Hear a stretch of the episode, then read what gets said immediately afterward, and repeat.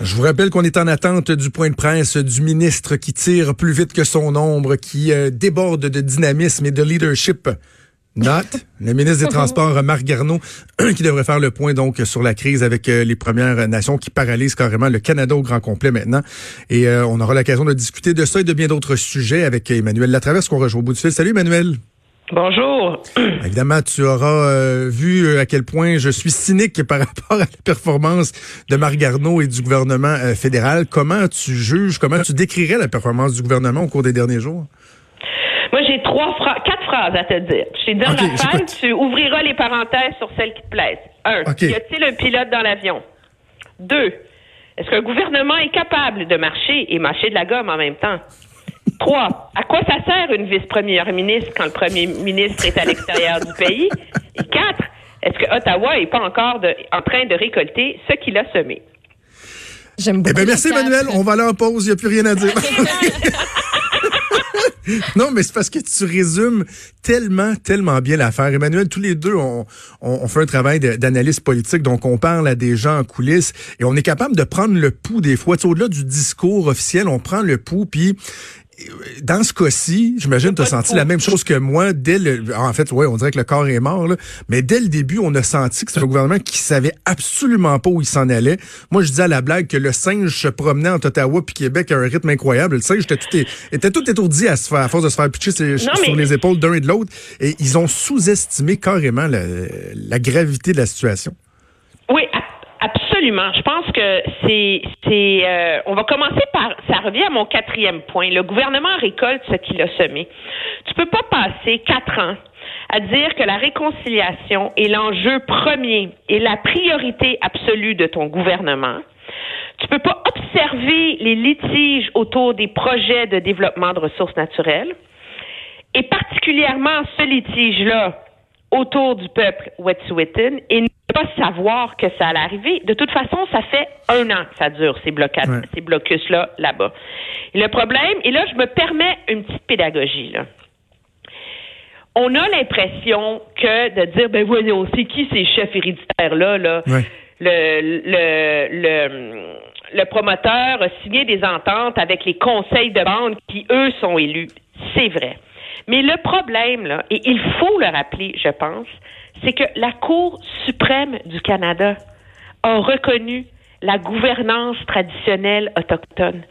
Et c'est indiqué noir sur blanc dans des jugements que, à moins que ce ne soit voté et accepté par l'ensemble du nation, le Conseil de bande n'a autorité que sur le territoire de la réserve. Hmm. Et donc, ces chefs traditionnels-là leur mandat, leur responsabilité, c'est la protection des terres ancestrales. Alors, faut arrêter de dire qu'ils n'ont pas de légitimité, là dans leur action là. Mais, oui, que les conseils de bande ont voté pour là. Mais, mais Emmanuel, tu as raison, tu as raison, mais en même temps, faut éviter de dire que cette position-là reflète euh, la position de l'ensemble des Premières Nations. Il faut également toujours mentionner qu'il y a un large appui euh, de, de, de, plusieurs communautés au projet quand même. Mais ce que ça illustre tout ça, c'est que il y a un problème fondamental dans la gouvernance des nations autochtones. Qu'à un moment donné, tu ne peux pas avoir une espèce de programme bicéphale où une partie d'un peuple reconnaît un système légal et l'autre partie d'un peuple ne reconnaît pas. C'était comme si la moitié de la société canadienne, ou 40% ne reconnaissait pas la légitimité des élections. Ben, on a le même problème. Comprends-tu? Alors, c'est ça le problème qui se pose pour le gouvernement en ce moment. Et c'est hallucinant qu'après quatre ans, on n'ait même pas lancé le chantier de régler ça. Alors, facile de signer des ententes sur l'éducation, la protection de l'enfance, l'eau potable. Oui, c'est important. Mais tu vas pas régler le nœud du problème pour négocier de nation à nation si tu règles pas ça.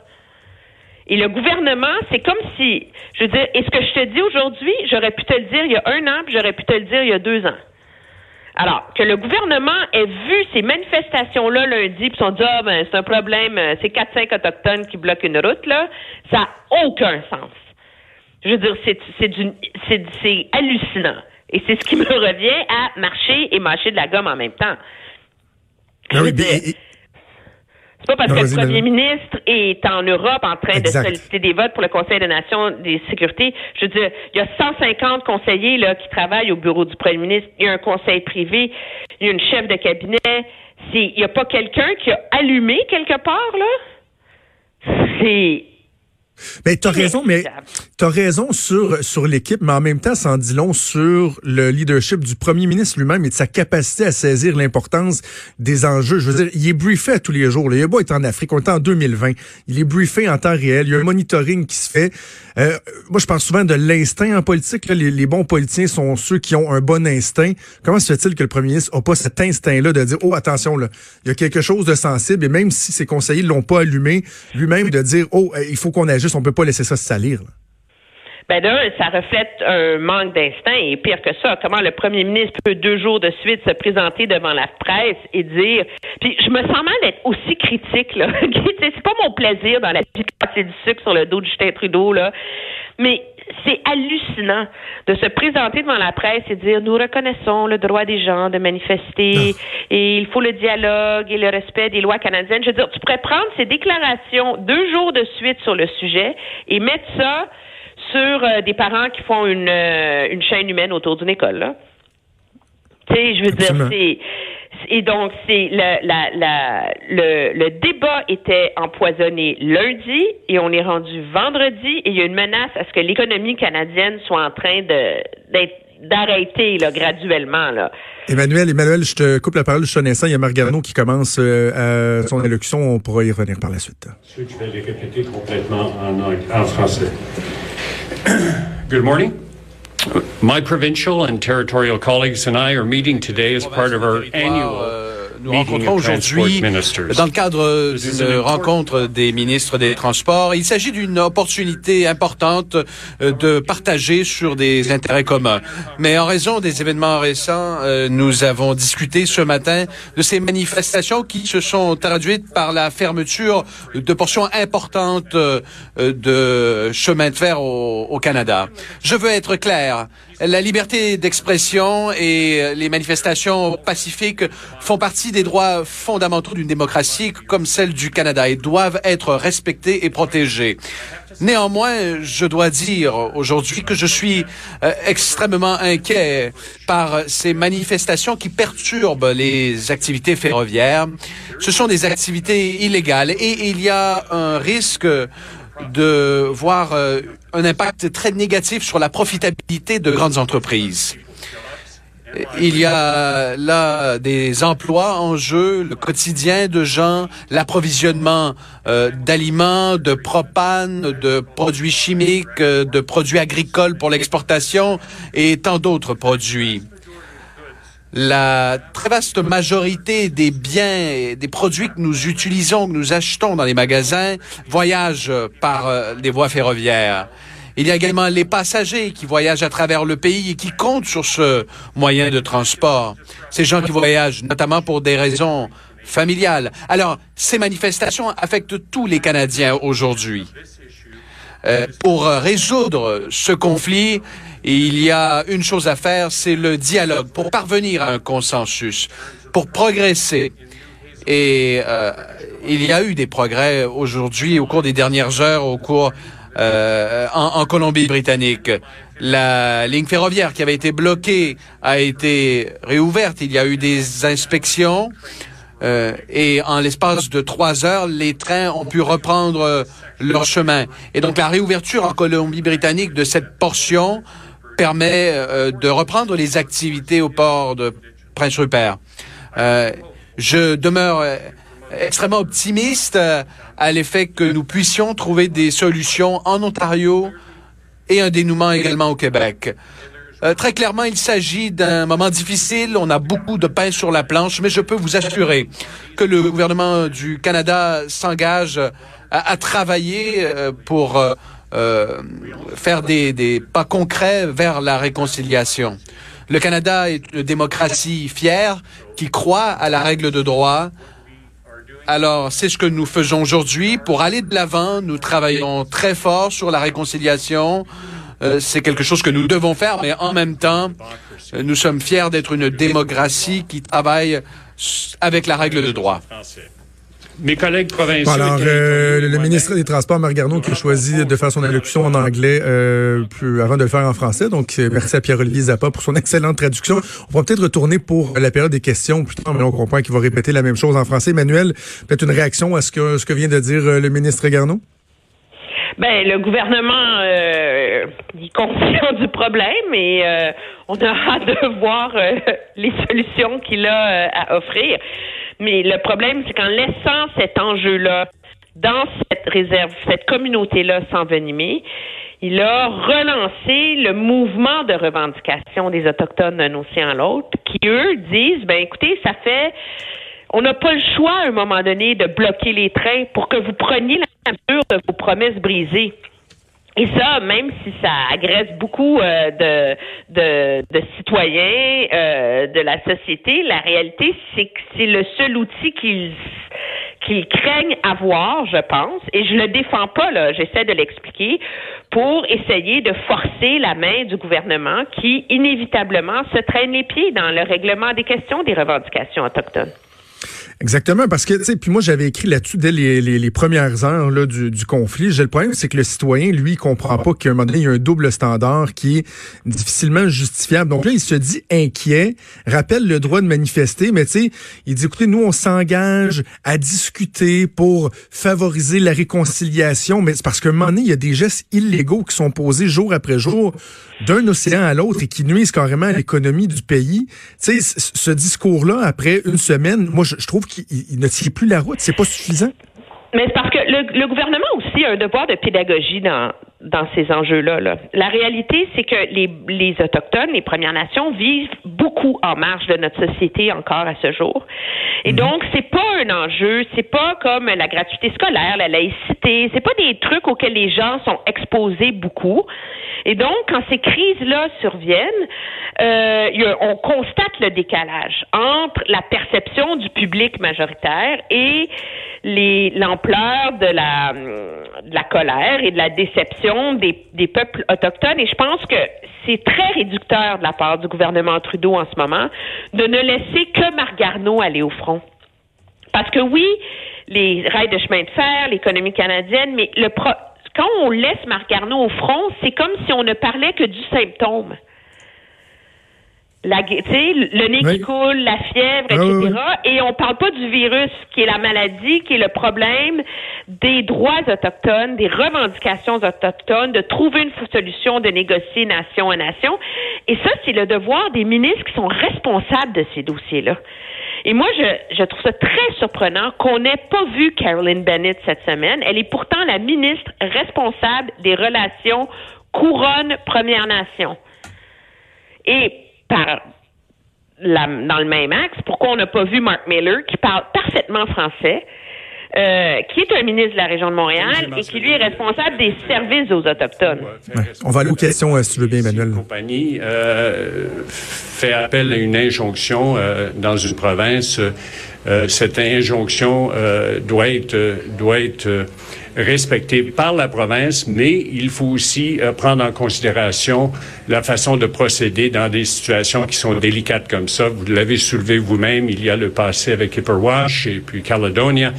Alors, euh, c'est une question d'aborder euh, le problème de la meilleure façon. Et je suis très encouragé par le fait que un dialogue a, pris place dans le cas de New Hazelton en Colombie-Britannique parce que le premier ministre de la Colombie-Britannique et le ministre, notre ministre fédéral, Madame Bennett, vont se réunir avec les chefs de la nation Wet'suwet'en et Gitsan pour entamer un dialogue. Et à cause de cette prise de décision, euh, les manifestants qui étaient à New Hazelton ont enlevé leurs barricades. On espère un résultat semblable à travers un dialogue parce que le ministre Miller euh, s'engage à rencontrer les chefs autochtones qui sont euh, qui sont euh, dans la région de Belleville et puis les Taïens de Naga Mohawks et on va travailler sur une solution qui va être paisible et qui va enlever les barricades. Good morning, Minister. CBC from... n'ont pas donné de réponse pour une rencontre. Alors, quelle est la prochaine étape? Ben, je pense que la réponse va venir, c'est sûr, parce que c'est quelque chose qu'on on a proposé et je suis sûr que étant donné euh, particulièrement le fait qu'il va y avoir un dialogue en Colombie-Britannique, où, la source qui a, provoqué ces, barricades euh, à travers le pays euh, a été initiée, et je crois que on verra une réponse très bientôt des autochtones de, de Tayandanega, les Mohawks de, de cette région-là. Emmanuel, donc, euh, je rappelle aux gens, c'est le ministre Garneau qu'on entend, le ministre des Transports. La, dernière réponse me fascine, la dernière réponse du ministre Garneau, parce que je trouve qu'elle met en lumière la faiblesse, la position d'infériorité du gouvernement dans le dialogue qu'on tente d'établir avec euh, les, euh, les, communautés des, des, Premières Nations. Parce que là, tu parlais de l'absence de Karen Bennett, de Mark Miller. Il y a une lettre qui a été envoyée pour dire, accepte, on, va négocier avec vous, on va discuter, mais à condition que vous, vous démontiez vos, vos barricages. Ils ont même pas répondu encore. Ça fait quoi, 24, 48 heures? Et là, ils disent, ben, on espère, on pense qu'on va avoir une réponse. C'est une position qui est tellement molle, tellement faible, je trouve.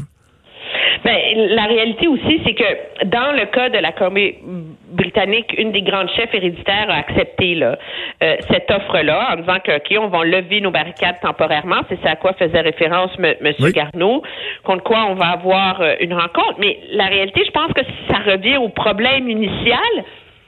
C'est que là, maintenant, la crise s'est envenimée, la nature des revendications de ces différentes nations autochtones euh, est diversifiée. C'est pas monolithique finalement, même si tout ça vient d'un désir d'appuyer les Wet'suwet'en. Mais là, après ça, chacun a ses revendications euh, là-dedans. Et il n'y a pas, euh, c'est dans le cas par exemple des Mohawks à Kanawake, c'est le même, on a le même défi où il y a les chefs héréditaires Mohawks qu'on appelle au Québec les traditionalistes et il y a les chefs du conseil de bande. Et donc, comment on réussit à négocier toujours avec ces, ces ces, ces, espèces de double responsabilité, c'est très compliqué. Et je pense que le fait que le gouvernement a tant de difficultés, et c'est ce qui est surprenant, a tant de difficultés à avoir un dialogue avec ces peuples-là, illustre l'ampleur du travail qui reste à faire. Écoute, là, ça fait combien d'années, là, le rapport vérité, réconciliation, là, qu'en passant, M. Trudeau avait promis de mettre en œuvre les 100 recommandations sans même l'avoir lu le jour où il a été déposé. Euh, ben, quand tu places la barre aussi haut que ça, là, ben, sept ans plus tard, tu peux pas en vouloir à ces nations-là de dire, ben, coudon, vous faites quoi? Et le fait que, tu sais, un, un maire dans une communauté, un premier ministre, M. Legault, là, au Québec. Ici, là, il y a le numéro de téléphone, il est capable de parler à Joe Norton. Il y a quelqu'un chez les Mohawks à qui le gouvernement du Québec peut parler.